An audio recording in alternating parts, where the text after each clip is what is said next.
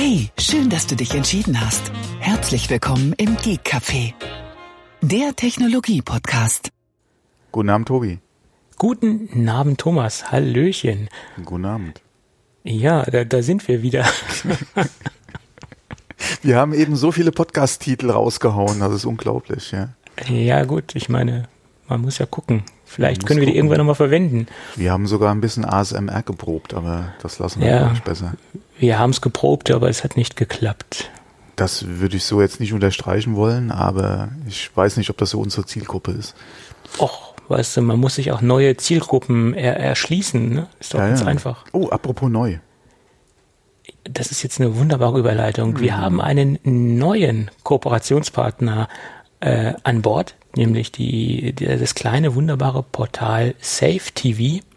Und was Safe TV ist und was Safe TV alles kann und macht, das erzählen wir euch später in der Sendung. Genau, jawohl. Jo. Ach ja, Gut. da bin ich auch wieder. Urlaub ist fast rum. Ja, nach unserer ausgedehnten äh, Sommerpause von äh, genau einer Woche. Ausgedehnt. Ich hätte mir gerne noch lieber noch länger freigenommen, ne? Aber ja, nichts. Die Pflicht ruft.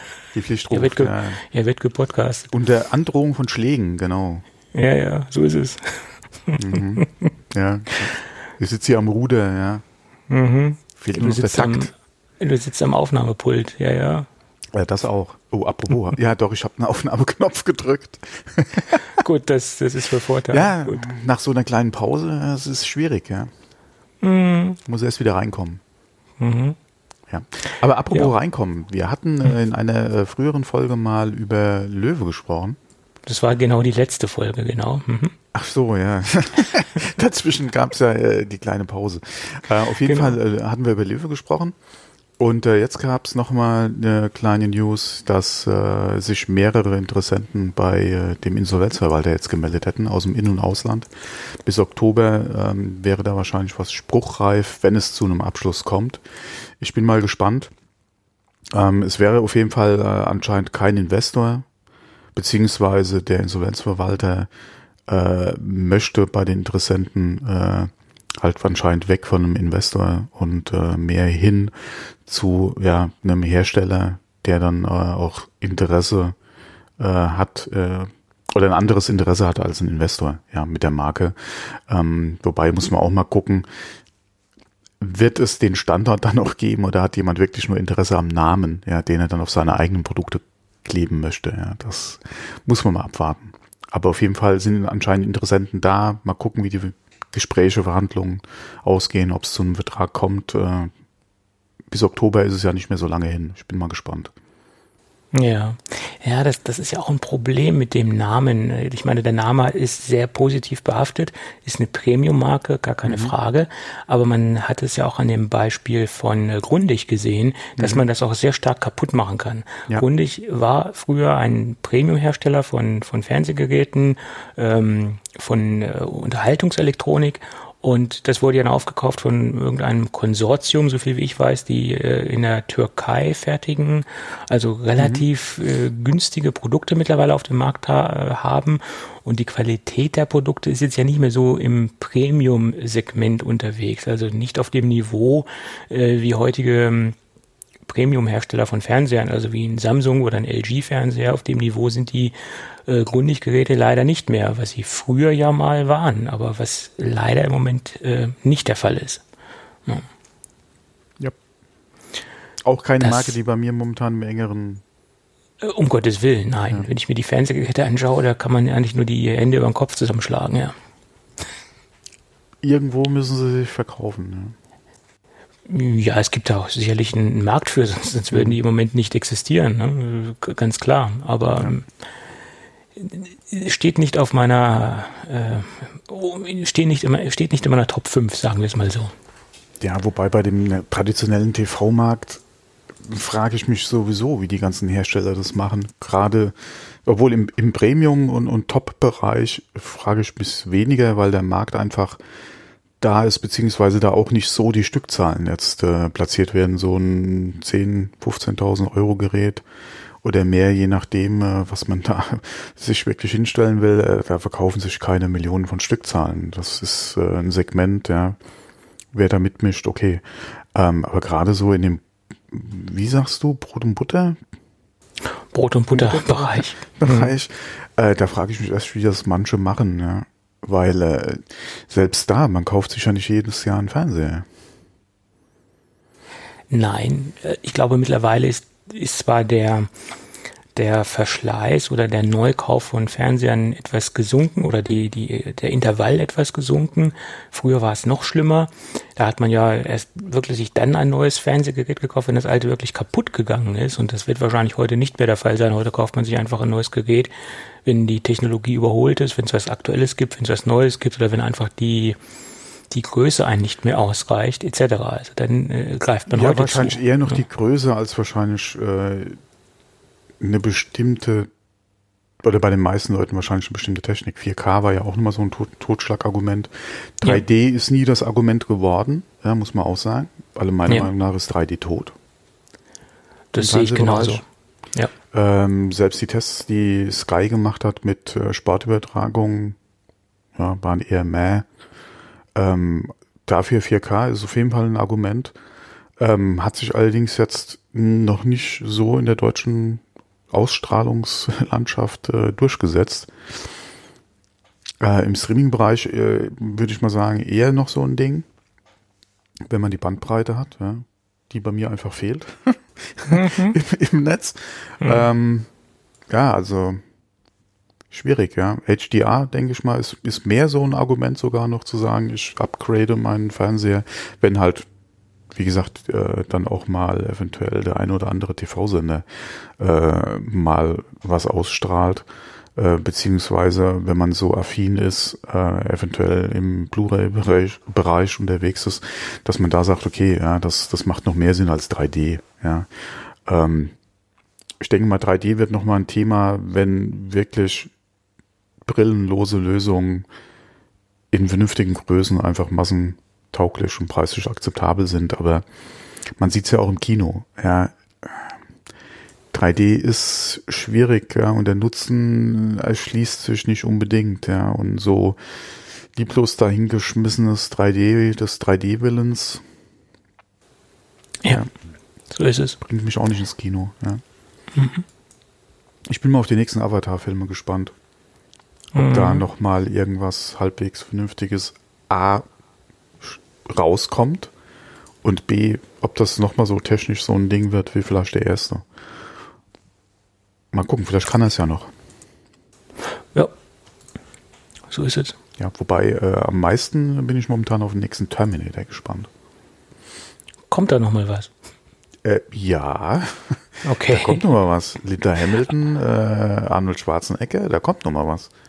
Ach, ach, Schwarzenegger hat nochmal sich committed äh, zum ja. neuen Terminator. Okay. Ja, ja. Vor allem, okay. der äh, ignoriert ja alles, was nach Terminator 2 kam anscheinend. okay. was auch nicht verkehrt ist. Mhm. Äh, da bin ich echt mal gespannt, ja. Mhm. Okay. Gut. Dann so, fangen wir mal zurück, mit, ähm, mit, zu unseren Kernkompetenzen. Fangen wir mal mit einem leichten Thema an. Äh. Leichte Kost leichte Kost, ähm, nettes Video, was sehr beeindruckend ist. Ich finde es jedenfalls sehr beeindruckend, weil ich ein extremer Fan war von diesem, von diesem Gadget oder von diesem Laufwerk und ich habe das Ding wirklich geliebt und auch eingesetzt. Bis zur letzten Generation habe ich dem Produkt die Stange gehalten. Es geht um das äh, Zip Drive von Iomega. Und die waren ja in den äh, ja, 90ern, frühen 2000er Jahre äh, mit dem Ding sehr erfolgreich. Angefangen hat es mit Zip Drive 100, 250 und das letzte war dann das 750er. Und ähm, Apple hatte ja auch so, ein, so eine Geschäftsbeziehung zu Omega. Die hatten in einigen Macs damals das Ding als Option angeboten oder ich glaube sogar so serienmäßig. Ich glaube bei den G4-Modellen konnte man es jedenfalls als Option auswählen, also das interne Laufwerk. Und da hat sich jemand die Mühe gemacht und hat das Ding über einen USB-Adapter, also ein Zip Drive 250, an ein, äh, iPhone mit äh, iOS 13 angeschlossen und siehe da, es erscheint als Wechseldatenträger äh, in der Files-App, also im, im File-Manager und funktioniert auch. Daten kann man lesen, Daten kann man schreiben. Das Einzige, was fehlt, ist der Software-Eject-Button. Den gibt's leider unter iOS 13 nicht. Oder sagen wir mal so, noch nicht. ja, ich glaube, der kommt auch nicht. Nein, aber es ist schon beeindruckend, dass das funktioniert und ähm, ich habe dann gleich mal in meiner, meiner Kiste geguckt, habe leider im Moment kein äh, Zip-Drive äh, gesichtet, aber ich weiß, dass irgendwo noch ein USB USB-Diskettenlaufwerk existiert. Das werde ich nämlich mal ausprobieren, ob das auch funktioniert. Müsste ja theoretisch auch funktionieren.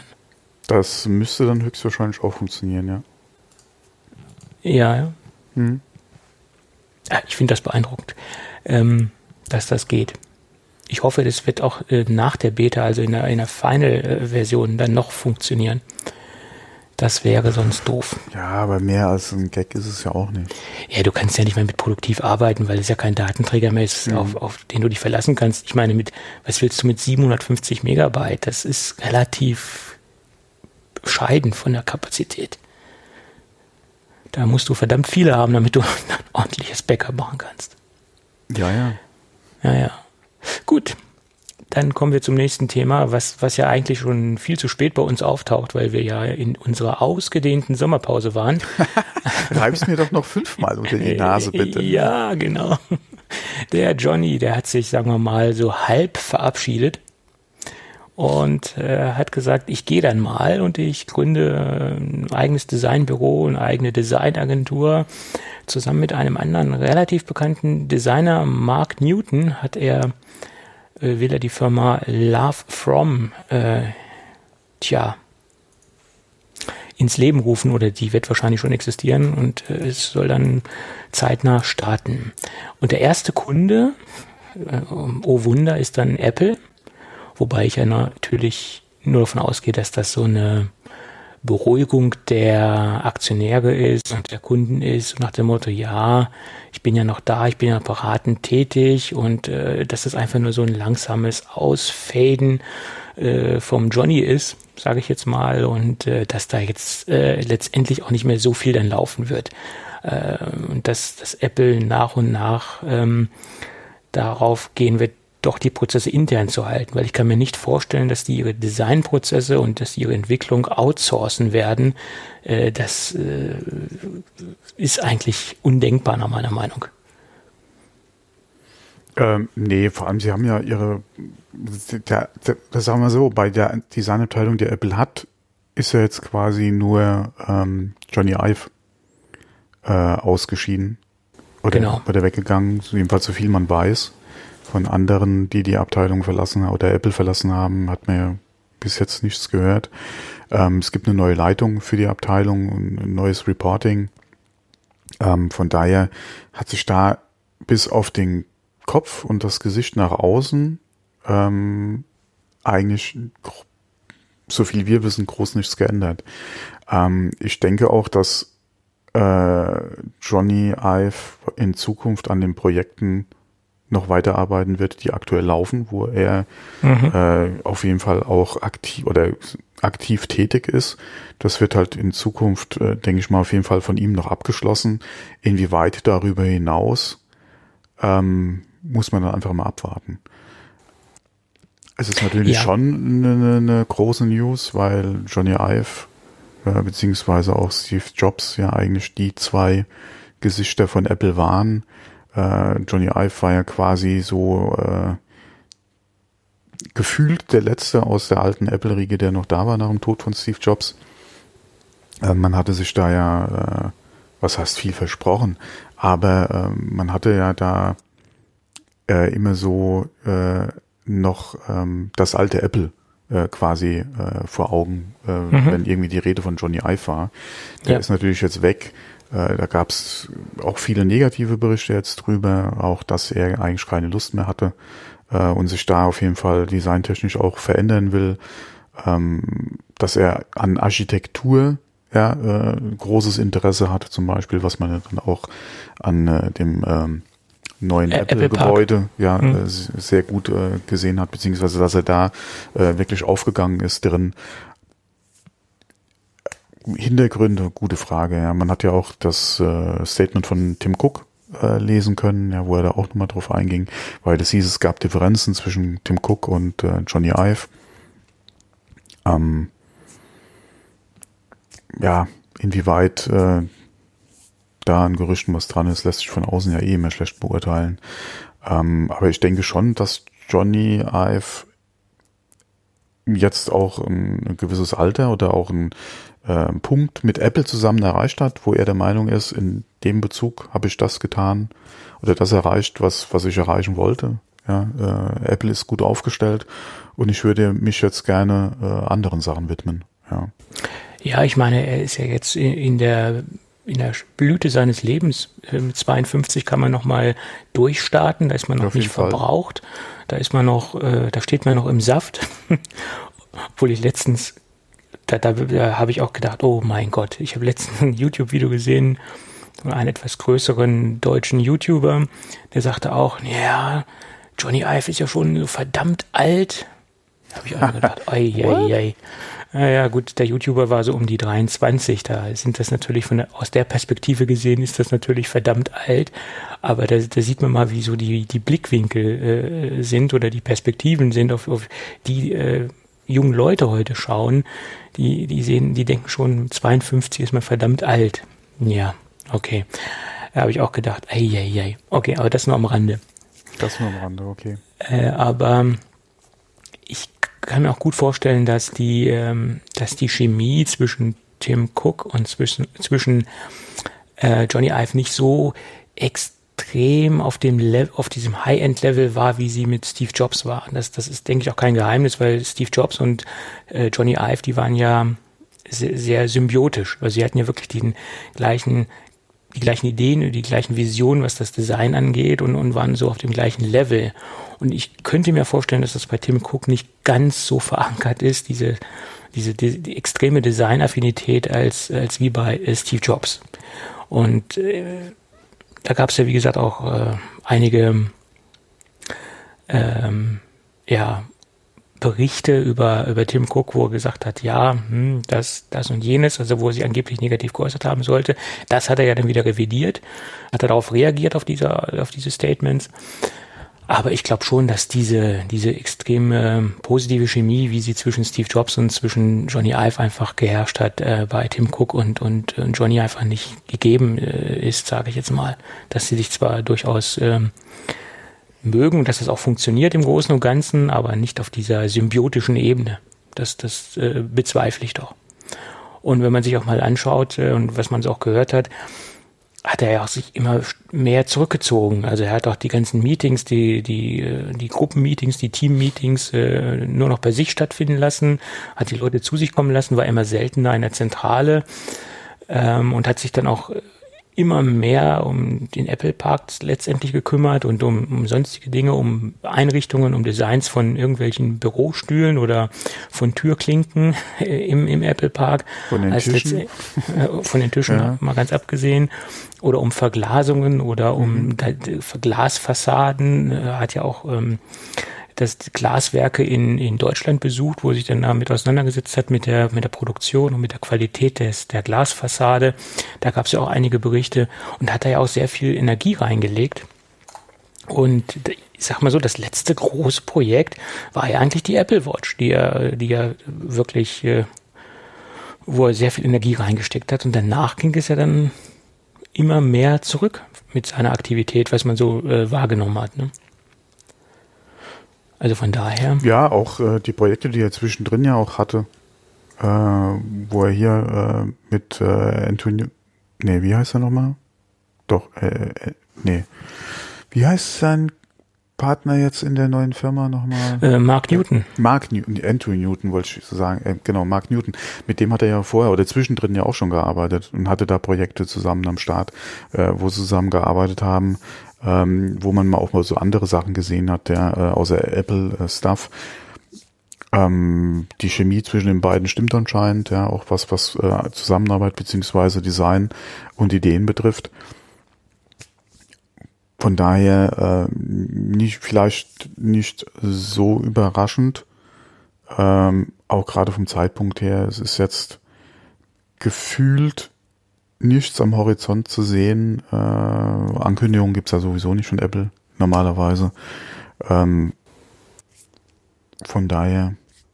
Ja. Wie gesagt, also, ich denke mal, er hat äh, für sich jetzt den Zeitpunkt gesehen, äh, es ist alles gut aufgestellt, die aktuellen Projekte laufen, ja, da ist nicht mehr viel Input von mir äh, zu machen, beziehungsweise ich habe meinen Teil der Arbeit abgeschlossen. Jetzt müssen die Jungs sehen, wie sie meine Visionen umsetzen, beziehungsweise äh, mit Leben füllen, ja, und äh, er wird da halt noch ein Auge drauf haben, sich aber halt jetzt in Zukunft dem widmen, was er äh, gerne machen würde, ja. Ja, und wie gesagt, seine Designsprache, seine Philosophie ist ja auch in Apple verankert oder im Designteam verankert. Es ist ja auch ein recht großes Designteam und äh, diese ganzen Designs hängen ja nun nicht nur an, an Johnny Ive. Johnny Ive ist letztendlich die Figur, die nach außen hin das präsentiert hat oder mhm. die nach außen hin äh, das Design verantwortet hat und auch die Designs letztendlich abgenickt hat. Und ähm, ja, ich denke, man, man darf jetzt das Ganze, die Person Johnny einfach nicht so hoch hängen. Keine Frage, er ist ein wahnsinnig guter Designer und er hat sehr viel für Apple getan und hat die Firma unendlich geprägt, zusammen mit Steve Jobs. Aber äh, es geht auch, denke ich, vernünftig ohne ihn weiter. Da, da bin ich ganz positiv. Ja. Ja, vor allem muss man mal gucken, was kommt so als, als nächstes Produkt, beziehungsweise welche Updates stehen in den Startlöchern. Ähm, ich denke mal, er hat da auf jeden Fall für die nächsten Releases auf jeden Fall noch die Finger im Spiel, äh, die, die Finger quasi äh, am Produkt. Ja, ja. Äh, von daher muss man mal abwarten. Es wird wahrscheinlich wie nach Steve, Job, äh, Steve Jobs ein paar Jahre dauern, bis man wirklich vielleicht sieht, okay, das ist jetzt oder das äh, ist jetzt wirklich so nach der Johnny Ive Ära quasi. Oder das ja, sind so klar. die ersten Produkte, die, wo er vielleicht die Finger nicht mehr drin hat. Wobei auch immer die Frage ist, wie groß wird halt die Zusammenarbeit in Zukunft noch sein? Schließt er seine Projekte einfach ab und ist dann nur noch im Beraten der Tätigkeit äh, quasi ähm, mit Apple zugange?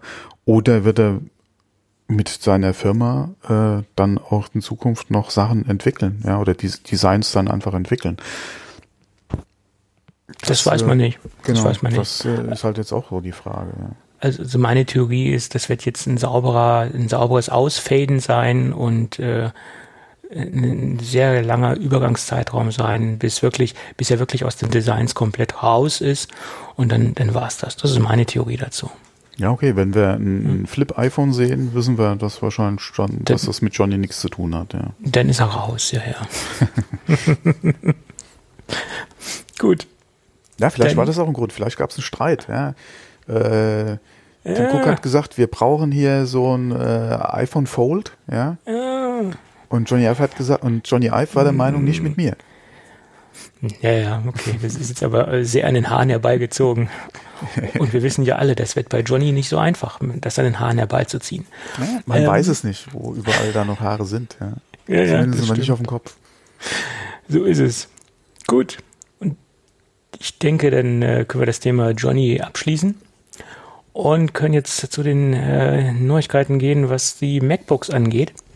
Da gab es nämlich ein Update, äh, neue MacBooks, äh, neue MacBooks Air äh, letztendlich äh, ja, Produktpflege. Es gibt neue True Tone Displays oder die Geräte bekommen True Tone oder dementsprechend das aktuelle True Tone Display. Das war ja auch so ein großes Manko bei den Geräten äh, und ein großer Kritikpunkt, dass die, ähm, die Displays nicht so genial sind ähm, wie bei den MacBook Pros etc. Also das, das war ja immer so ein großes ein großer Kritikpunkt letztendlich. Und die sind jetzt, wie gesagt, verbessert worden äh, und äh, da wurde wohl einiges getan und günstiger sind sie geworden. Einstiegsmodelle gehen jetzt, oder das Einstiegsmodell geht jetzt bei 1249 Euro los, äh, sind mal 100 Euro äh, Preis gefallen.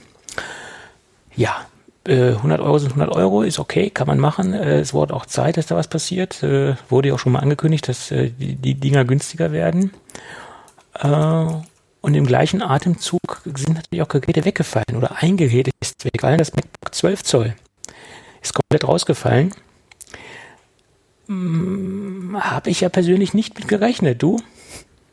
Äh, nicht unbedingt. Es macht natürlich durchaus Sinn, ja, weil ich denke, sie waren da in ja eine ähnliche Situation wie beim Mac Pro jetzt vielleicht nicht hm. ganz, mhm. aber sie waren, denke ich, prozessortechnisch einfach in der Situation, ähm, wo sie aufgrund von Intel ja nicht viel leistungstechnisch am MacBook einfach schrauben konnten und ähm, äh, so viel Differenz zum MacBook Air ähm, gab es ja im Prinzip auch nicht. Ja. Wir hatten ja auch in der Vergangenheit schon drüber gesprochen, dass die äh, Modellpalette gerade beim ähm, MacBook beziehungsweise MacBook Air und MacBook Pro, also in der mobilen ähm, Ecke von, äh, von Apple nicht unbedingt jetzt so klar und deutlich äh, ist, ja, wie man es gerne hätte. Da haben sie jetzt natürlich aufgeräumt. Ähm, ich denke mal, die, was wir jetzt haben, ähm, ist auf jeden Fall äh, klar äh, zu sehen, an wen sich auch welches Gerät richtet. Äh, ich denke, Apple hätte sich das gerne anders gewünscht, ja, anstatt des MacBook Airs, dann, wie gesagt, das MacBook eigentlich fortzuführen, aber die sind da wahrscheinlich, ich denke mal, was, was Upgrade äh, oder, oder Performance betrifft, äh, war das Gerät einfach nicht das, was Apple äh, sich gewünscht hat. Und es gab da anscheinend auch keinen, äh, ja, mittelfristig oder kurz- oder mittelfristig einfach keine Option. Man muss mal abwarten, inwieweit äh, nach dem MacBook Air oder bei einer eventuellen äh, Umstellung auf ARM-Prozessoren, ja, was ja auch immer noch so ein Ding ist, ja, wo wir ja fast stündlich mit rechnen und wo man eigentlich das MacBook dafür gesehen hätte. Ja, ja. das äh, habe ich auch so gesagt, ja. dass dieses Gerät das erste Gerät sein wird mit, mit ARM-Prozessoren. Mhm. Aber es ist ja nicht gesagt, dass das Gerät wenn die ARM-Technologie in die Macs einzieht, dass das Gerät wiederbelebt wird. Äh, das ist ja nicht, ähm, das ist ja nicht gesagt. Das, das kann durchaus passieren, nach meiner Meinung. Ja, vor allem, was kommt dann eventuell auch nach dem Air? Ja. Das ist ja auch die Frage, ja. ja. Ähm.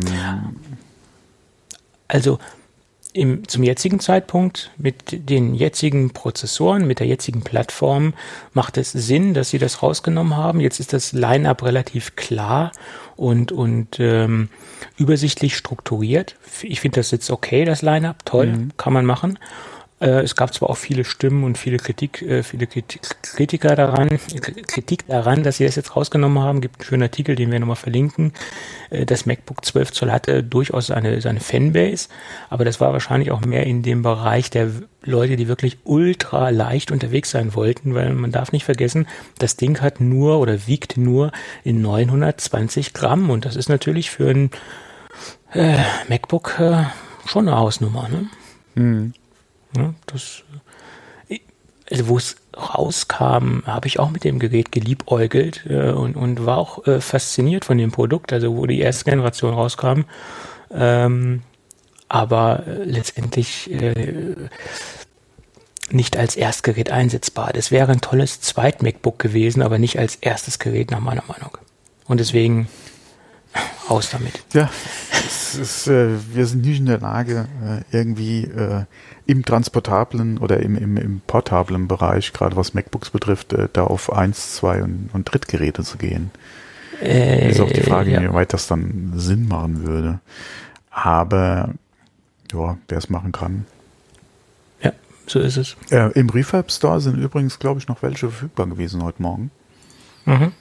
Äh, von daher, äh, ich würde zwar nicht unbedingt dazu raten, sich jetzt im Refab Store noch ein MacBook zu kaufen, aber ja, da, da, da muss der Preis schon so unschlagbar sein, dass man quasi nicht Nein sagen kann, aber das ist es ja leider auch nicht.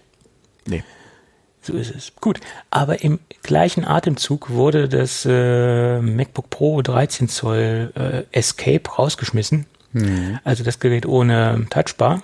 Es gibt jetzt nur noch äh, Geräte mit Touchbar und quasi das MacBook Escape hat jetzt letztendlich eine Touchbar bekommen und einen Vierkernprozessor. Mhm.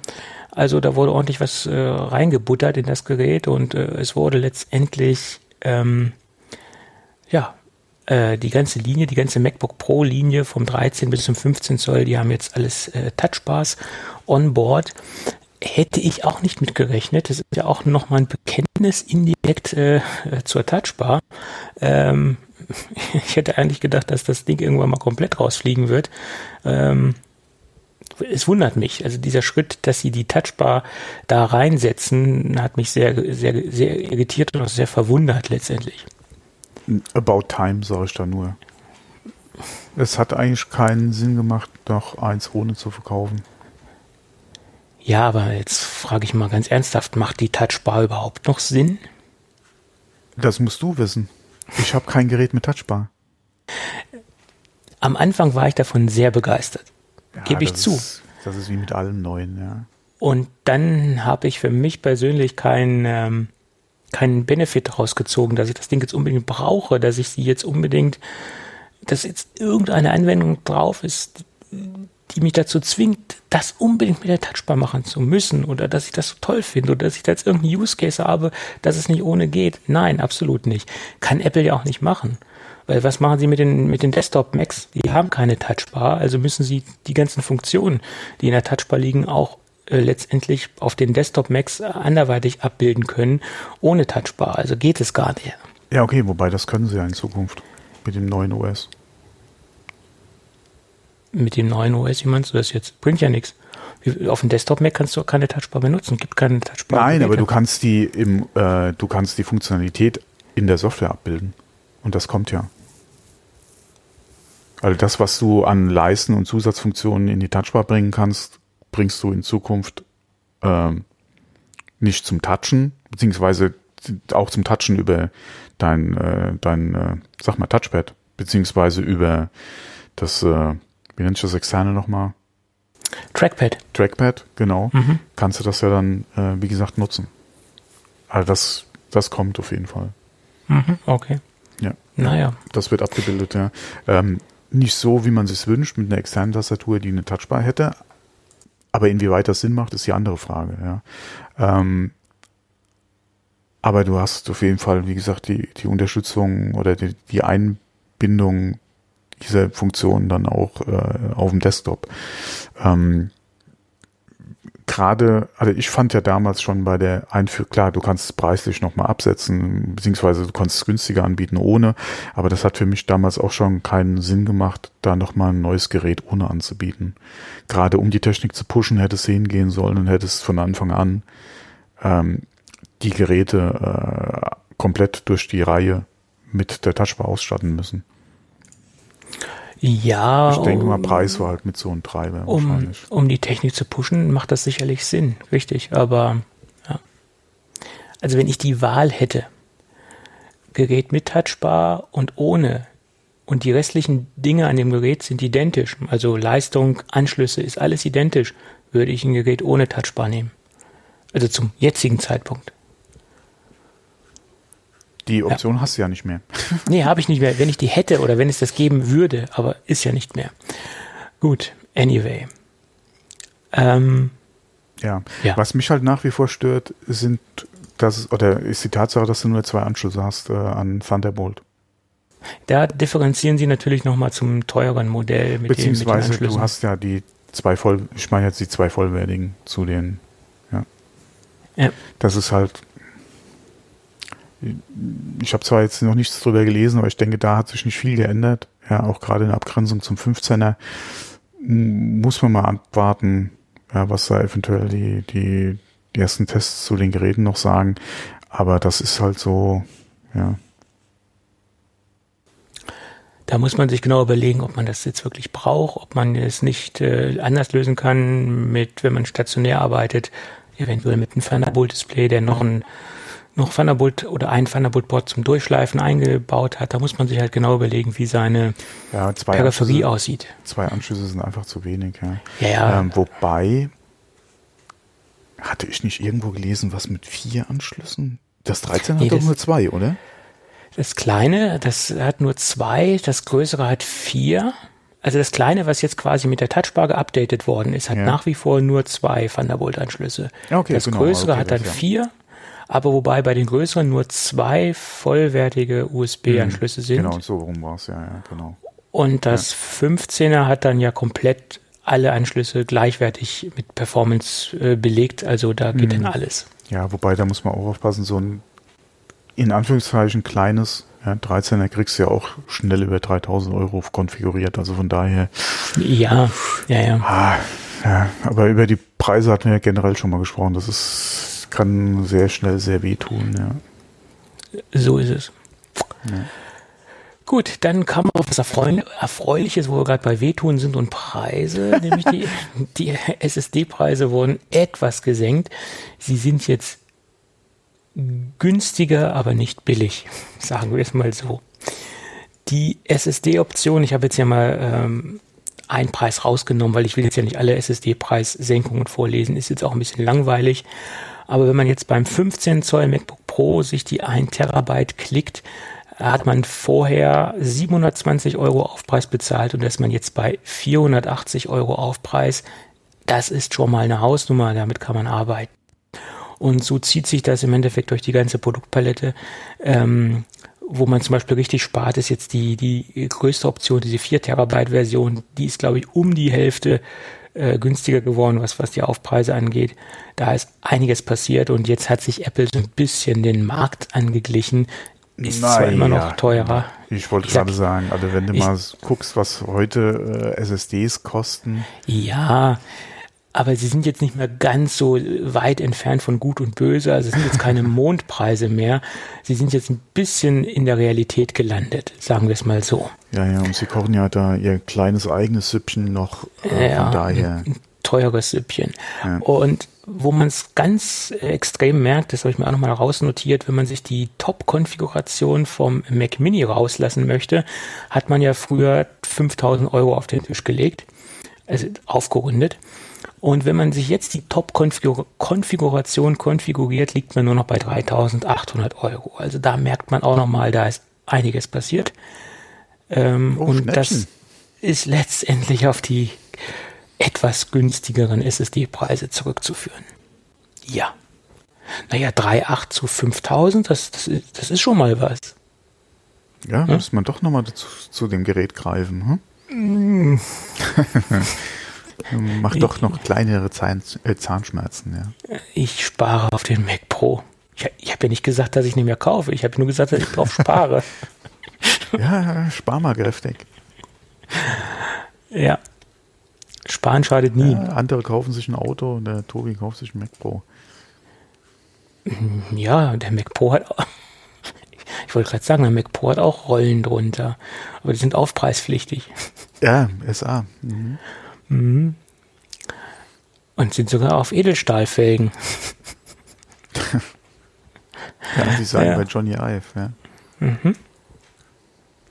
Gut, dann sind noch ein paar neue iPad-Modellnummern äh, aufgetaucht ähm, bei der ECC.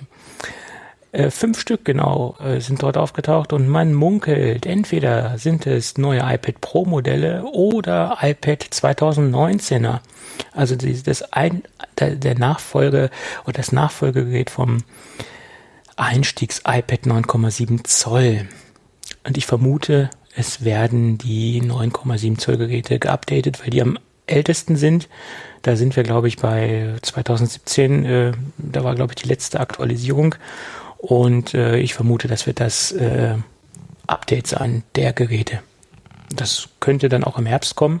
Mhm. Ähm, das wird gemunkelt und ähm, man munkelt ja auch immer noch, dass das Gerät auch von 9,7 auf 10,2 Zoll gehoben wird. Von der Zollgröße, äh, ja gut, kann gut möglich sein. Ähm, ja, ist realistisch das Gerücht. Ja.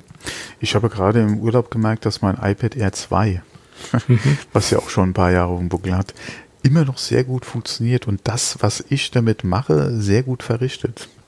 Warte mal ab, wenn iPad OS kommt. Ja klar, 13 ist nochmal die Frage, auch gerade wieder, was halt unterstützte Funktionen auf der alten Hardware betrifft. Ähm, auch die Displaygröße, ja, ist ja so ein Ding. Ähm, ich bin mal auf neue Pros auf jeden Fall gespannt. Ähm, aber für das, was ich momentan damit mache, noch vollkommen ausreichend, ja. Ähm, die Frage ist natürlich, da hatten wir auch schon drüber gesprochen, gerade im, in Bezug auf Pro, äh, beziehungsweise Bildbearbeitung, äh, eventuell auch Video, ja. Äh, mehr Power wäre natürlich schon schön. Ja, gerade auch was Unterstützung Stift etc. betrifft, ja. Aber ähm, für das, was ich momentan nutze, mhm. nach wie vor äh, super geeignet, ja. Ja, klar. Und da sieht man auch mal wieder, ja, Apple, äh, wenn man da äh, auch äh, immer über Anschaffungswiderstände äh, meckert, ja, und das iPad Air 2 war zu seiner Zeit ja auch nicht gerade günstig, ähm, man kriegt doch was fürs Geld, ja. Ich bin da schon mehrere Jahre äh, sehr, eigentlich sehr glücklich damit, ja. Ja, auf jeden Fall. Oh, also, wenn man sich, Gewitter. Okay. Dann, Dann müssen wir mal gucken, äh, wie sich das da bei mir jetzt noch gestaltet. Hätte ich nicht mit gerechnet, muss ich sagen. War auch, glaube ich, nichts im Wetterbericht. Nee, sie haben für morgen eigentlich was angesagt mhm. und ähm, naja, gut. Naja, live dabei. Live dabei, mittendrin. mittendrin. Genau. Mhm. Gut, ich würde sagen, wir sind jetzt vielleicht so in der Mitte der Sendung angekommen und können jetzt über unseren neuen yep. Kooperationspartner sprechen. Äh, wir haben ja am Anfang der Sendung schon gesagt, dass wir Safe TV on Board haben und der die heutige Sendung unterstützt. Ja, und der ein oder andere wird sich fragen, was ist Safe TV? Ja, Safe TV ist der Videorekorder im Web oder in der Cloud etc. Das ist so die, die einfachste Beschreibung. Und ähm, letztendlich habe ich da die Möglichkeit über eine äh, digitale Programmzeitschrift äh, der Fernsehsender, der öffentlich und privaten Fernsehsender, mich dort äh, durch das Programm zu klicken. Das ist sehr schön übersichtlich aufgebaut. Und wenn mir eine Sendung gefällt, kann ich dementsprechend die Sendung auswählen und mit einem Klick dann äh, letztendlich aufzeichnen. Und die Sendung landet dann in meinem privaten Videoarchiv auf dem Portal und äh, 24 Stunden, spätestens 24 Stunden später habe ich die Möglichkeit, sie dort äh, werbefrei abzurufen. Bedeutet, dass die Werbung dann äh, sauber rausgeschnitten wird. Macht natürlich äh, nur bei äh, Privatsendern Sinn, wo auch wirklich Werbung enthalten ist, ganz klar. Äh, und dort habe ich die Möglichkeit, das Ganze zu streamen oder auch runterzuladen. Safety, wie nennt es, Download to Own. Das ist so das Schlagwort letztendlich. Oder ich habe auch die Möglichkeit, das auf, ein, auf meiner App, auf der Safety App, die es übrigens für äh, die wichtigsten Plattformen gibt, iOS, äh, Android und Apple TV, offline verfügbar zu machen und das Ganze dann auch unterwegs äh, abzuspielen. Also da habe ich halt die Möglichkeit, dass er das dann in der App äh, verfügbar macht oder halt dann auch über den Browser auf dem PC als Datei runterlade. Das sind so die Kernfunktionen, die ich habe. Und dann gibt es natürlich äh, noch ein paar Feinheiten, die man vielleicht noch hervorheben sollte. Zum Beispiel die Channel-Funktion. Äh, nehmen wir mal an, es ist jetzt irgendeine neue Staffel gestartet. Wir hatten vorhin über Akte X hatten wir gesprochen, stimmt's? Genau. Mhm. Mhm. Dann habe ich die Möglichkeit, einen Channel anzulegen und in diesem Channel schmeißt er mir dann alle Akte X Folgen rein, die im Fernsehen laufen. Ähm, und hat dann eine komplette, oder ich kann dann die komplette Staffel aufnehmen. Das kann man auch noch variieren, indem man jetzt zum Beispiel sagt, man wählt sich einen speziellen Schauspieler aus. Zum Beispiel, äh, was habe ich letztens ausprobiert? Ähm, wie hieß denn der Typ von Matrix? Jetzt habe ich den Namen vergessen. Super. Keanu Reeves? Keanu Reeves, genau. Ah, okay. Er soll mir alle Filme aufzeichnen mit Keanu Reeves. War nicht so erfolgreich äh, zu dem Zeitpunkt, weil zu dem Zeitpunkt lief nur Matrix. Äh, lief nämlich gerade letztens auf Kabel 1. Aber hat funktioniert. Er hat mir den Kabel 1 äh, Matrix-Film äh, aufgenommen. Ähm, Tag später war mir war das Ding werbefrei äh, in meinem Portal, in meinem Videoarchiv. Und dort konnte ich mir das dann anschauen, runterladen und hatte das dann auch äh, lokal auf meiner Platte. Ähm, die ähm, Funktion ist unbegrenzt, das heißt, der Speicher ist äh, unbegrenzt, den ich dort zur Verfügung habe. Äh, nur die Vorhaltezeit, die variiert je nach Paket, was man sich dort auswählt. Es gibt halt drei Pakete. Das kann, kann man dann dementsprechend aussuchen, welches Paket für einen das richtige ist. Ähm, ja, das sind so diese, diese Grundfunktionen, die mir äh, Safe TV bietet. Und ich finde das im Prinzip sehr interessant, weil du kannst äh, mehrere Projekte gleichzeitig aufnehmen, also was mit einem Videorekorder so einfach ja gar nicht möglich ist, äh, weil ich dann ja auch dementsprechend mehrere Eingänge haben muss. Also so einen klassischen Festplattenrekorder, äh, wie es dort gibt, äh, muss man letztendlich mehrere, äh, wenn man eine Satellitenanlage äh, hat, mehrere Eingänge haben, damit man das überhaupt realisieren kann. Also der technische Aufwand, heutzutage mehrere Filme gleichzeitig aufzunehmen und das mit Hardware zu äh, erschlagen, ist sehr hoch. Also äh, nach meiner Meinung ähm, over the top sollte man gar nicht äh, ausprobieren, weil es Schwachsinn ist. Da muss man schon so eine Dreambox sich anschaffen, die unendlich, ähm, ich sage mal so, unendlich viel Aufmerksamkeit benötigt, sich da äh, die äh, mhm. anständig zu konfigurieren, sage ich mhm. jetzt mal. Ne? Mhm. Würde ich jetzt so nicht unterstützen. Äh, die Technik ist mittlerweile auch nicht mehr so das Hexenwerk. Aber wenn du die Technik natürlich nicht hast, ist das mit einem kleinen Kostenaufwand schon, schon verbunden. Weil, wie du es schon angesprochen hast, äh, bleiben wir mal beim Satelliten-TV. Du brauchst natürlich eine Satellitenanlage, äh, mit, die das halt auch unterstützt. Ja, du kannst nicht einfach mit deiner äh, 30 Euro genau. Baumarktlösung ja. mehrere Kanäle gleichzeitig auf, aufnehmen muss man auch wieder einschränken. Es kommt halt darauf an, äh, wie das Signal halt rein, oder welche TV-Sender, ja, über die man spricht. Aber mal vereinfacht gesagt, geht nicht, ja. Ähm, dann brauchst du natürlich auch die entsprechende Box dafür, ja. Ähm, ja. Kann man mit entsprechend äh, ein bisschen Recherche und Geld draufwerfen, lösen das Problem. Aber ja, wesentlich einfacher ist es natürlich, du machst in Software und halt hier über die, über, über die Cloud im Prinzip. Ähm, dann brauchst du dich um den ganzen Kram nicht kümmern. Und du hast es auch direkt auf deinem Endgerät, ja. Und das ist entweder dein Android oder dein iOS-Gerät, ja. Ja, oder zum Beispiel auch Apple TV und äh, was auch noch eine Besonderheit ja, ist, es gibt eine Xbox-Geschichte. Es werden Smart TVs unterstützt. Samsung zum Beispiel, habe ich mhm. gelesen, äh, wird unterstützt, das direkt auf der, auf der Smart TV-Oberfläche äh, verbunden ist, das Ganze.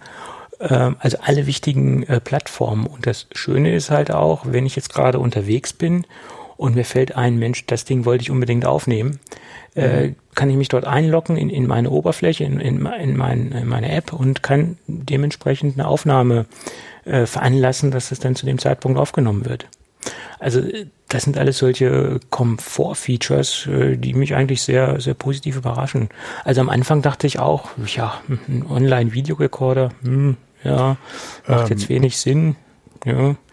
Sag Aber mal die, so, wenn du, wenn du eh öffentlich-rechtlich TV guckst und dich mit dem Thema Recording ein bisschen beschäftigt hast, ist das auf jeden Fall äh, eine Alternative, die du mal in, in ein Auge drauf werfen solltest, weil es einfach, weil es eine einfache Lösung ist. Ja. Das ist eine einfache Lösung und es ist auch vom Feature-Set her. Zum Beispiel diese Channel-Listen, die sind total interessant. Man kann es ja zum Beispiel auch so konfigurieren. Es gibt ja unwahrscheinlich viele Tatort-Wiederholungen auf dem mhm. dritten, auf dem, auf, ja. auf Hessen, auf Südwest oder wo auch über. Und, und wenn ich jetzt einfach sage, nimm mir alle Tatortfolgen auf, dann nimmt er mir alle Tatortfolgen auf, die zu dem Zeitpunkt oder die gerade laufen, egal ob das um 23 Uhr ist oder um 20.15 Uhr, dann sammelt er quasi alle Tatortfolgen zusammen. Ja. Also Wobei du auch da wieder sagen musst, äh, weil ich eben gesagt hatte, wer öffentlich-rechtliches Fernsehen guckt, es gibt ja dieses Tot äh, Totschlagargument ja der Mediathek. Ja, mittlerweile mhm. gibt es ja fast keinen TV-Sender, der nicht eine unterhält. Aber ja, du hast da ja auch wieder das Problem, du hast nur Zugriff auf die Sendung für den Zeitraum, diese halt bereitgestellt werden. Mit Safe TV kannst du A, das automatische Aufnehmen halt machen, du kannst äh, streamen oder downloaden und vor allem kannst du das wie gesagt, über die Channelliste ja oder das Recording ja alles automatisch machen. Du hast es werbefrei. Ähm, und ja, äh, ja, lädst es runter und das war's. Beziehungsweise du hast es halt direkt auch auf deinem Gerät ja in einer App. Das ist ja auch ja. ein Riesenvorteil. Du musst halt nicht alle unterschiedlichen Mediatheken durchsurfen. Ähm, und du bist da nochmal zeitlich unabhängiger, wenn du es halt aufgenommen hast über SafeTV, als halt mit der Mediathek so sieht's aus. Und was ich auch ganz interessant finde, ist, ähm, es landet ja auch nicht alles in der Mediathek. Es ja. ist ja nicht grundsätzlich, dass jeder Mist in der Mediathek landet.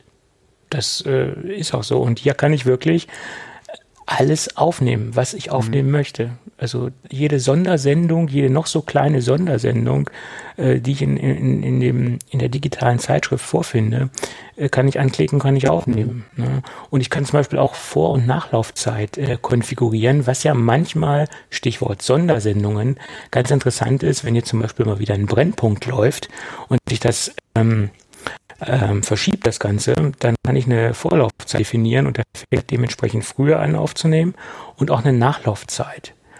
Und äh, die wird dann auch automatisch, äh, das kann man halt so konfigurieren, dass sie dann auch weggeschnitten wird, ähm, dass ich dann wirklich am nächsten Tag das ohne Vor- und Nachlaufzeit habe, dass ich dann wirklich nur den, den, den reinen Film habe, werbefrei. Das steht mir dann spätestens werbefrei 24 Stunden später zur Verfügung. Das sind alles so Komfort-Features. Ja, aber ich denke, wir haben jetzt die wichtigsten Dinge abgehakt, mhm. die man zu Safe TV äh, sagen kann. Es ist letztendlich ein äh, Wolkenrekorder. ah, Wolkenrekorder, habe ich das nicht schön gesagt? Und ähm, der sehr viele kleine, feine Funktionen hat, äh, die das Ganze nach meiner Meinung sehr rund machen. Und das Ding ist auch wirklich sehr, sehr einfach zu bedienen. Und die haben sich auch sehr viel Mühe gegeben. Es gibt unter dem äh, Punkt äh, Tutorials äh, sehr viel Videoanleitungen, wie man das Ding einstellen kann, wie man das Ding wirklich ähm, bis ins letzte Detail ausnutzen kann, dass man es wirklich so für sich persönlich anpassen kann.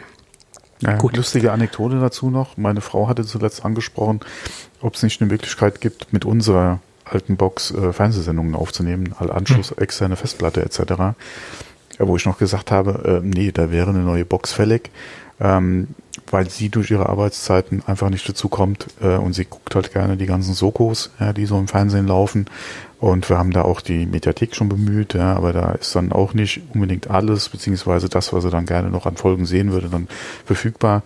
Ähm, da kam mir das jetzt auch gerade wieder in den Sinn, bevor feststand, dass äh, sie halt als äh, Unterstützer demnächst bei uns sein werden, ähm, wo ich auch nochmal geguckt hatte, äh, beziehungsweise halt ähm, überlegt hatte, mir äh, einfach mal einen Test ähm, äh, zu shoppen, beziehungsweise zu klicken. Ähm, von daher, äh, wie gesagt, ist da äh, das auf jeden Fall eine Möglichkeit dafür, weil ich hatte auch schon überlegt, äh, besorgst du dir halt nochmal eine neue Box oder so, ja, äh, um da meiner Frau das äh, eventuell zu machen. Nur dann musst du es ja eventuell von der Box auch nochmal auf ein anderes Endgerät kriegen. Äh, und so bist du halt einfach auch in der Lage, ja, äh, das eventuell auch nochmal, ja, äh, äh, weil wir im Schlafzimmer auch keinen Fernseher haben, nochmal übers iPad zu gucken. Ja. Ja, und wie gesagt, äh, Soko, äh, legst einen Channel an, nimm genau. mir alle. Soko-Folgen auf und dann, dann sammelt er das für dich zusammen. Ganz genau. gar, gar kein Problem. Ja. Gut, äh, aber wir haben natürlich auch äh, einen kleinen Vorteil für unsere Hörerschaft. Wir verlinken äh, nämlich eine äh, Landingpage, wie man so schön sagt, äh, SafeTV äh, safe.tv äh, slash Geekcafé. Dort gibt es nämlich für unsere Hörer drei Monate kostenlos. Also ihr könnt es drei Monate kostenlos testen und nach den drei Monaten oder auch in der Zeit könnt ihr euch für ein Folgepaket entscheiden. Und egal für welches Folgepaket ihr euch entscheidet, es gibt 40% Rabatt. Und das ist schon mal, 40% ist schon mal ordentlich. Also das äh, äh, macht sich dann schon bemerkbar. Und äh, wenn man sich schon sehr, nach meiner Meinung, sehr humanen Preise anschaut, die ohnehin schon existieren für den Dienst, und man da nochmal 40 Prozent drauf bekommt, äh, ich denke, da kann man schon mal äh, klicken. Ja. Ja, so auf jeden Fall kann man sich mal die Gratis-Monate klicken. Ja, drei Monate kann man sich ja. da dementsprechend bedienen und kann sich da seinen Tatort oder sonstige Sachen äh, sichern. Genau. Gut, dann würde ich sagen, haben wir alles Wichtige gesagt. Äh, wir bedanken uns recht herzlich bei Safe TV mhm. für die Unterstützung. Ja, dann äh, machen wir mal ein bisschen weiter im heutigen Tagesablauf. äh, Ming Chi Ku hat ein paar Prognosen rausgehauen oder eine Prognose rausgehauen, dass angeblich die Butterfly-Tastatur demnächst wegfallen wird und es wieder zur Scherentechnik zurückgehen soll. Was hältst du davon? Ähm, ja, Gerüchte gibt es ja schon längerem, dass eventuell an einer neuen Tastaturtechnik gearbeitet wird, die in diesem 16 Zoll MacBook Pro kommen soll. Ähm, dann hieß es, glaube ich, zwischenzeitlich mal im nächsten MacBook-Update. Das hat sich dann auch erledigt. Und dann hat er gesagt, MacBook Air 2019, genau. das ja. wäre ja jetzt quasi das Modell, was jetzt rausgekommen mhm. ist. Weiß man da schon was drüber? Ob das Ding äh, dann. Äh, das ist die aktuelle Butterfly, was ist es, dritte Generation? Okay, also. also da ist auf jeden Fall nichts Neues, nein. Hat sich das also nicht bewahrheitet, okay. Genau. Also ich denke mal, ein, ein Kandidat könnte wirklich das 16er sein. Weil da ja sehr viel, oder das muss ja sowieso eine neue Entwicklung sein, alleine von der Größe her. Da könnte sich so eine Tastatur natürlich auch äh, ganz gut machen, je nachdem, eventuell auch wie groß das Gerät werden wird. Ich hätte ja eher gedacht, dass Apple einfach an der Technik weiterschraubt, bis sie es wirklich perfektioniert haben. Aber vielleicht äh, haben sie auch wirklich gemerkt, es geht nicht anders, ja, wie beim Mac Pro. äh, das war jetzt nicht unbedingt so äh, der Weisheit äh, letzten Schluss. Ja. Und ähm, haben da vielleicht eine neue Scherenmechanik am Start. Muss man einfach mal abwarten. Ich sehe es noch nicht ganz so. Es würde sich natürlich aufgrund des Drucks, der einfach da ist. Ja, und es ist so ein anhal anhaltendes Problem, beziehungsweise so ein anhaltender Diskussionspunkt. Ja, du kriegst die Diskussion darum einfach nicht stumm um die Tastatur, wäre das natürlich ein Schritt ja, von Apple zu sagen, okay, wir ziehen hier einen klaren Strich und machen was ganz Neues. Inwieweit das natürlich wieder andere Probleme mit sich bringen würde, müsste man mal abwarten. Aber es besteht ja die Hoffnung, dass äh, mit einer neuen Tastatur, also auch mit einer neuen Technik für eine Tastatur, nicht einfach nur äh, kontinuierliche Weiterentwicklung und, und Verschlimmbesserung im übelsten Falle ähm, sich das wirklich verbessert. Ja, und ich, ich, ich sag mal so, äh, diese, diese Butterfly-Geschichte war ja der, oder das war der Hauptgrund, um das Gerät dünner zu bekommen. Mhm. Und irgendwo ist dieser, dieser Wahn noch dünner und noch dünner, das ist irgendwann auch, äh, die Schraube ist irgendwann zu Ende gedreht. Und wie heißt es so schön, nach fest kommt ab. Und der Punkt ist erreicht, wo das Ding einfach nach meiner Meinung überentwickelt ist. Und wenn Sie jetzt zu dieser Scherentechnik zurückgehen, äh, hat er auch geschrieben, ist und diese Scherentechnik weiterentwickeln, also das war jetzt wie seine, seine Aussage, seine Prognose, wird es zwar etwas dicker werden, aber der Autonomalanwender, der wird es gar nicht merken. Das sind ja vor allem, vor allem guck doch mal MacBook Pro, was macht denn da ein, zwei oder drei Millimeter aus? Ja, und vor allem, was nützt es mir, wenn ich eine super, ein super flaches Gerät habe und das Ding nicht zuverlässig ist und es nur rumspackt. Es ärgert doch den Kunden mehr, wenn er eine unzuverlässige, unzuverlässige Tastatur hat, als wenn er ein, ein paar Millimeter dickeres Gerät hat. Ja, also gerade im Pro-Bereich. Ja. ja. Fuck it, ja. Ich brauche ein ähm, zuverlässiges Werkzeug und, und muss nicht über, muss, muss keine Angst haben. Hm, jetzt geht ja. es, geht es nicht, hängt es, äh, ja. Dass du in einem Gerät wie einem MacBook, ja, da nochmal einen Millimeter irgendwo rausholen willst, okay. Aber bei einem Pro macht das meiner Meinung nach nicht viel Sinn. Ja. Ja. Klar, wenn du sagst, okay, äh, anhand äh, oder dem Millimeter, den ich mir in der Bauhöhe der Tastatur spare, kriege ich mehr Akku rein. Ja. Könnte ein Argument sein. Ja. Oder eventuell auch ein Kartenleser oder ein SIM-Kartenslot äh, oder eine andere Technik, ja, die ich da drin verbauen will. Ähm, würde in in dem Diskussionspunkt eventuell Sinn machen, wenn du das Gerät nicht unnötig dicker machen willst. Aber das ist ja beim Pro nicht der Fall. Ja. Aber es darf nicht auf die auf, auf die Kost, auf, auf den Kostenpunkt der Zuverlässigkeit gehen. Der das darf nicht sein. Ja. ja. Das muss genauso zuverlässig sein. Man kann sich darüber streiten, ob ein kurzer oder ein langer Tastenhub okay ist. Das ja. ist eine andere Sache. Aber die Zuverlässigkeit muss genauso gegeben sein, als ob ich einen, einen langen Tastenhub oder äh, einen kurzen Tastenhub habe. Das darf mhm. nicht zur Diskussion stehen. Zuverlässigkeit muss über allem stehen, gerade bei einer Tastatur. Mann, Mann, Mann. Könnte ich mich schon wieder aufregen. ja. Ja, ich habe groß keine Erfahrung, außer im Store mit der Tastatur. Ja. Von daher ja, kann ich da schlecht was über Langzeiterfahrung sagen. Aber man liest ja genug zu dem Thema. Ja. Ja, so ist es. Und es kommt regelmäßig immer wieder hoch. Also von daher, das ist wirklich ein Thema oder, oder, oder ein Ding, was, was du nicht totgeschlagen kriegst. Ja. Außer vielleicht wirklich mit einer neuen Tastaturtechnik. Ja, und dass es halt regelmäßig hochkommt, zeigt ja auch, dass die Probleme existent sind und dass es keine keine exotischen äh, äh, oder keine geringen Ausfälle sind, sondern dass wirklich da flächendeckend Probleme mhm. existieren. Ja.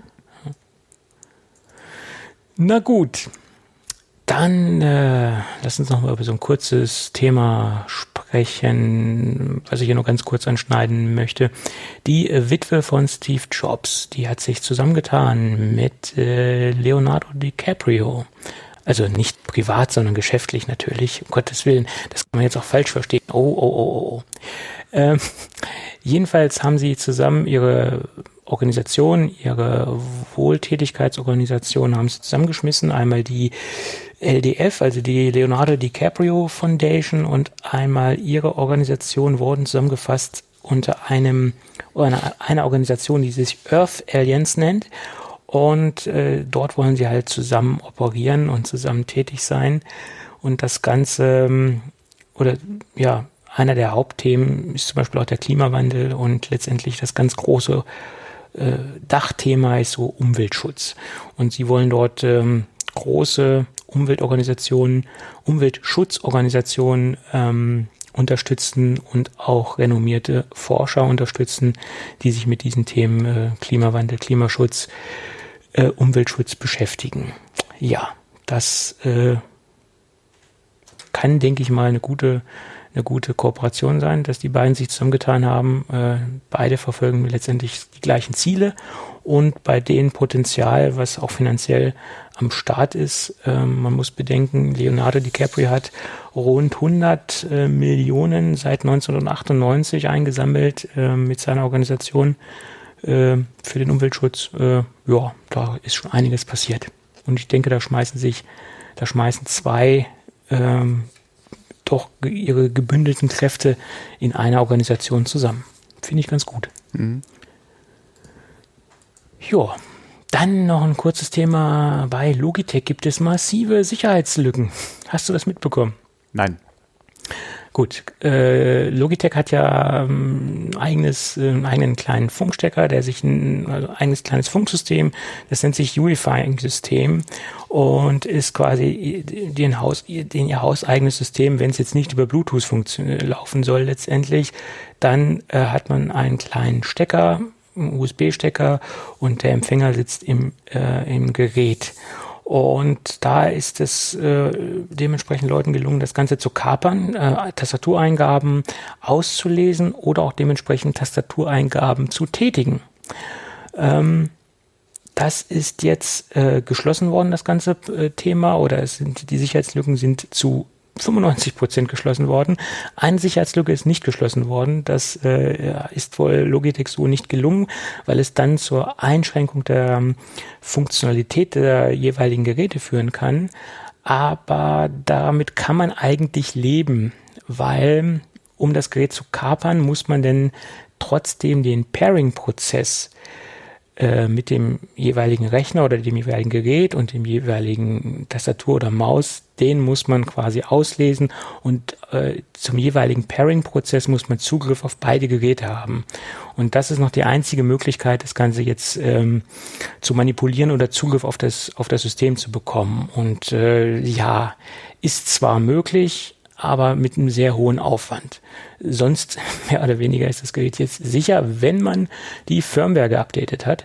Und wir verlinken einen Artikel und auch das, den Download-Link zum Logitech Firmware Update Tool. Und ähm, ja, alle, die diese Logitech-Geräte im Einsatz haben, die mit dieser Technologie funktionieren, ähm, auf jeden Fall updaten, das Ding auf aktuelle Firmware bringen, damit da nichts passieren kann. Also man konnte quasi ah, mitlesen, ah, was dann an meine, was, was ich an meiner Funktastatur schreibe. Richtig, genau. Na, man muss natürlich auch in der Nähe ja, der Reichweite musst, der Tastatur ja, sein, der ja, Funkreichweite sein, klar. Das ja. Aber, aber, das konnte man auslesen, ja. Ja, je nachdem, wenn du mal guckst, gerade im mobilen Bereich hast du ja dann äh, durchaus die Tastaturen im Einsatz. Äh, auch gerade mit dem iPad eventuell zusammen. Bluetooth, äh, ne, stopp, das, nee. iPad das, nicht, iPad nee, nicht, weil da nee, ja nicht diese ja Dongle dran sitzt. Standard, ja, ich genau. gerade sagen, ja, ja. Genau. Nee, ähm, ja, mein Gott, äh, ich nutze schon seit längerer Zeit keine, keine Funkmäuse oder Funktastaturen mehr. Ähm, von daher ja, auch keine also ich, ich sag mal im hochsicherheitsrelevanten Bereich, da ist ja sowieso, äh, da geht man ja sowieso mit Kabeltastaturen und Kabelmäusen an die Geräte dran. Da versucht man ja auch jegliche Funkverbindungen zu unterbinden. Mhm. Aber es gibt trotzdem Bereiche, wo es halt nicht gemacht wird. Und letztendlich ist es ein, eine Sicherheitslücke und wenn man die Möglichkeit hat, hat seine Geräte abzudaten, sollte man das auch tun. Ja, außerdem ich. weiß man ja sowieso, sobald du oder sag mal, wenn du Mitarbeiter hast, die auch eventuell zu Hause arbeiten, hast du nicht mehr so den Einfluss drauf, wie vor Ort eventuell gearbeitet wird. Und solange du es softwaretechnisch oder hardwaretechnisch nicht unterbindest, dass ein Mitarbeiter zu Hause seine eigene Tastatur nutzt, die eventuell dann so eine Logitech-Tastatur ist, ähm, hast du, wie gesagt, wenn der Mitarbeiter mit seinem Laptop äh, eventuell den, den äh, oder wie gesagt zu Hause arbeitet, das Arbeitswerkzeug mitnimmt, hast du da nicht unbedingt mehr den äh, Zugriff drauf oder den Einfluss drauf, wie gearbeitet wird. Und da ist natürlich je nach äh, Arbeit, äh, Sicherheitsstufe beziehungsweise was da gemacht wird, eventuell ja auch ein Interesse da, äh, mal zu gucken, ja, wie, wie läuft's bei dem zu Hause oder so. Ja da hast du ja dann, wie gesagt, nicht unbedingt mehr so einen Einfluss drauf. Und du kannst deine Mitarbeiter sensibilisieren, wie du willst. Man hat da ja schon äh, die unmöglichsten Geschichten gehört. Ja, ja leider. Das, äh, da hat man dann halt nicht mehr so den, den Einfluss drauf, was zu Hause angeschlossen wird, etc. Und da kannst du noch so viele VPN-Verbindungen in die Firma haben, hm. noch so viele Sicherheitsmaßnahmen. Wenn die Eingabe abgefangen wird hm. am Gerät selbst, nützt, nützt dir das auch nichts. Ja. Genau. Ähm, ja, und dann würde ich sagen, kommen wir zum heutigen Gadget. Wir hatten lange keine Gadget-Besprechung mehr, also so ein paar kleine Gadget-Tipps hatten wir, aber so eine richtige Gadget-Besprechung an sich hatten wir nicht mehr. Ja, die Firma AVM äh, seines Zeichens meine Leib- und Magenfirma, wenn es um Router und Netzwerktechnik geht etc. Also da schwöre ich schon seit Jahren drauf und habe so ziemlich äh, jegliche Router-Generation äh, mitgemacht und bin da halt immer up to date, was die Routertechnik angeht. Jetzt setze ich auch in 7590 ein etc. und bin mehr als zufrieden und auch mit den vorherigen Produkten halt auch schon. Das macht halt auch Spaß und äh, möchte auch gar nicht mehr wechseln.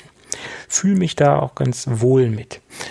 Ähm, ja, und ich habe mich bisher mit, mit äh, Repeatern aus dem Hause AVM noch nie so auseinandergesetzt. Das hatte auch einen Grund, dass die mal oder dass fast, nee, alle Repeater bis jetzt, die ich kenne von AVM, so, so Steckdosen-Repeater waren.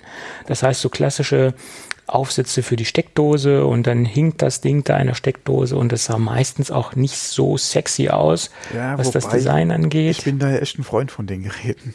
Ja, da trennen sich so, da trennen sich so die Geister, sage ich jetzt mal. Ja. Weil wenn du das Ding vernünftig positionieren willst, hast du das natürlich auch irgendwo in Sichtweite und hast dann teilweise auch durch die Baugröße vielleicht auch noch einen Lichtschalter mit abgedeckt. Da musst du es andersrum reinstecken, dass es nach unten steht.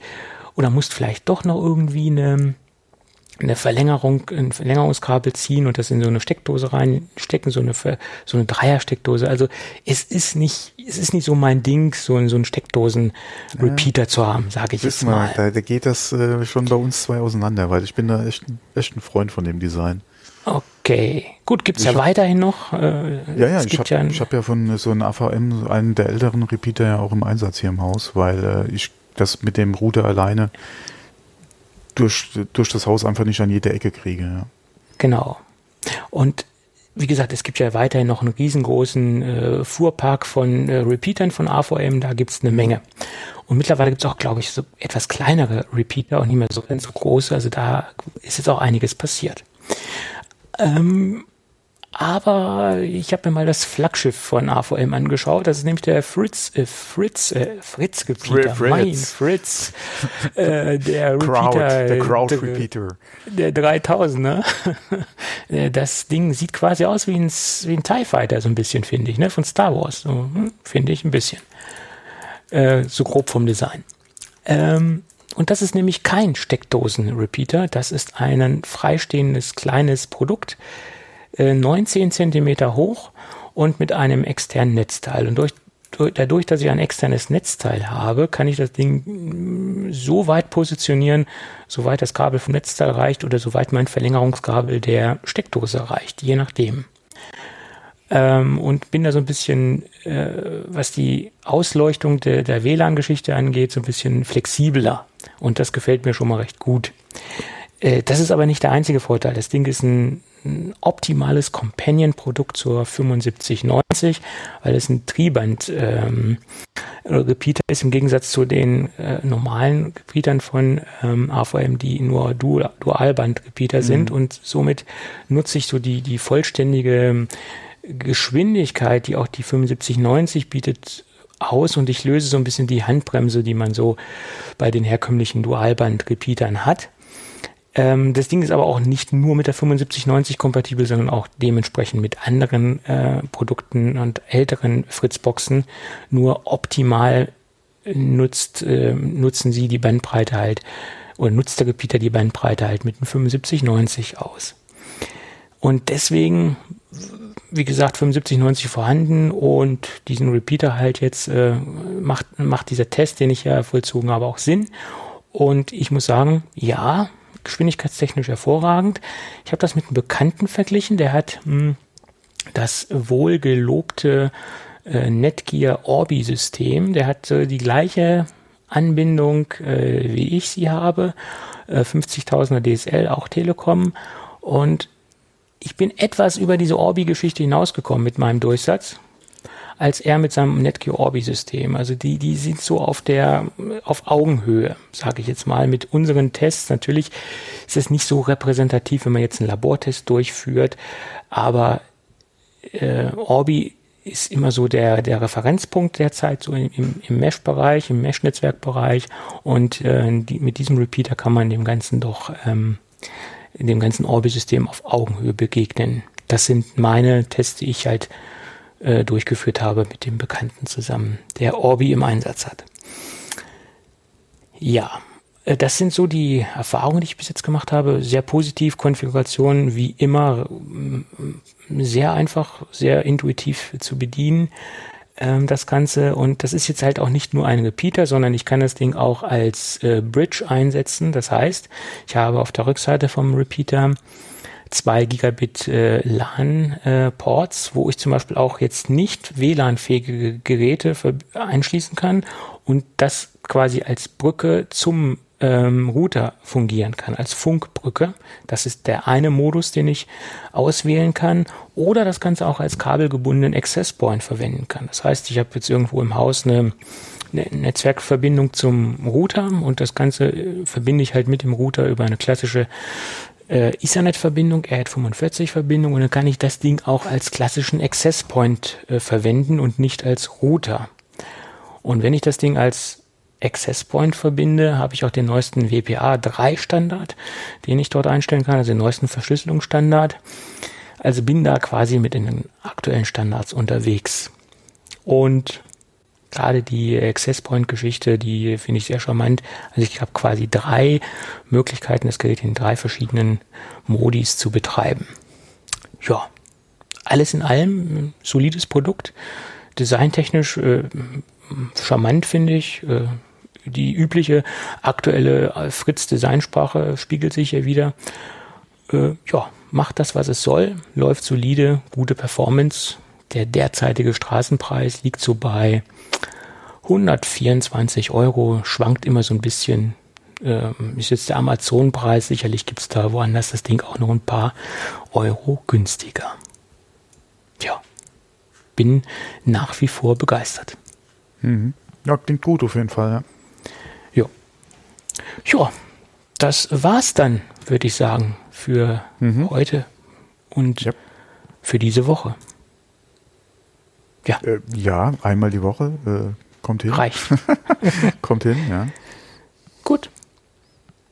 Ja, dann würde ich sagen, äh, machen wir das Ding zu und wenn alles gut geht, hören wir uns nächste Woche wieder. Genau. Ja. Okay, bis dann. Tschüss. Tschüss.